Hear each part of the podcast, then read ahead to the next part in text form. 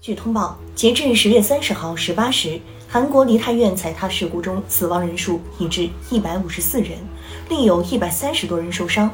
这是自二零一四年世越号客轮沉没事故发生以来，韩国发生的最严重的公共安全事故。韩国总统尹锡悦表示，将把事件调查和善后作为工作重点，并制定对策，从根本上防止类似悲剧重演。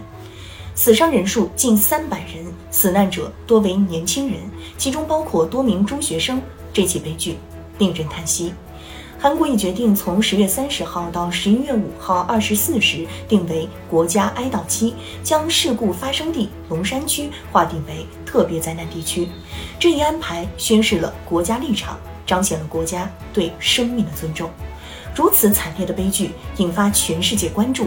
盘旋在世人心头的一个问号挥之不去，这起踩踏事故的原因究竟是什么？根据媒体的报道可知。发生踩踏事故的小巷是一条宽约三点二米、长约四十五米的斜坡。事故发生时，整条小巷都挤满了人。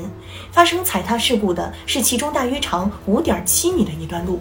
当时在这大约十八平方米的空间里挤了三百多人。本次事故的死伤者都是在这一段路当中。一定程度上说，这种摩肩接踵的状况，潜伏巨大危机，出现踩踏事故，或属必然。有目击者接受采访时表示，看到这起事件，我认为警方准备不足，人太多了，太拥挤了。我知道警察和救援人员在努力工作，但我认为他们缺乏准备。所谓的缺乏准备，并非虚言。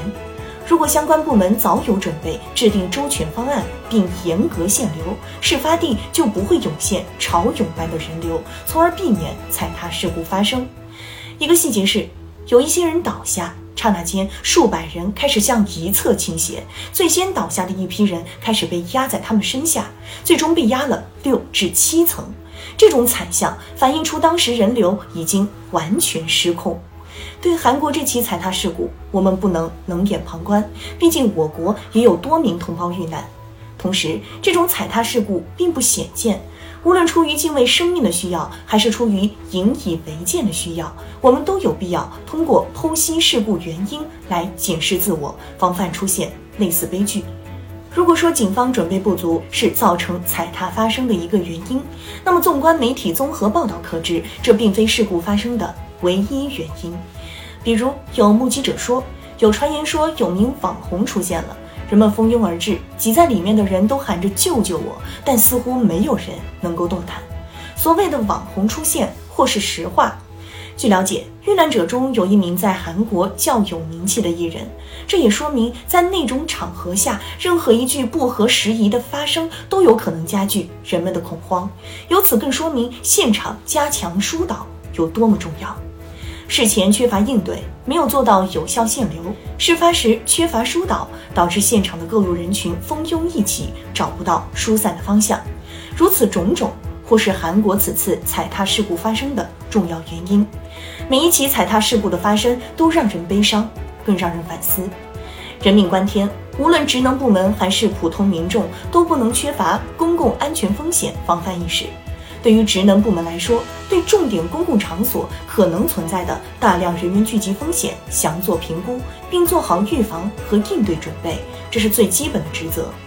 安全责任之弦不能松弛，公共治理不能存在短板。守卫公共安全责任重大，必须时刻把人民群众生命财产安全放在第一位，不能有丝毫侥幸，不能有丝毫疏忽，不能有丝毫懈怠。风险评估、风险管控、风险消除机制三位一体，任何一个环节都不能掉链子。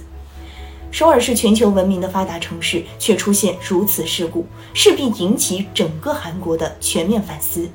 对于我们来说，最重要的是引以为戒，认识梳理不足，消除各种隐患。毕竟，城市治理所追求的，不能光看建设了多少高楼大厦，更要看如何让民众更有。安全感。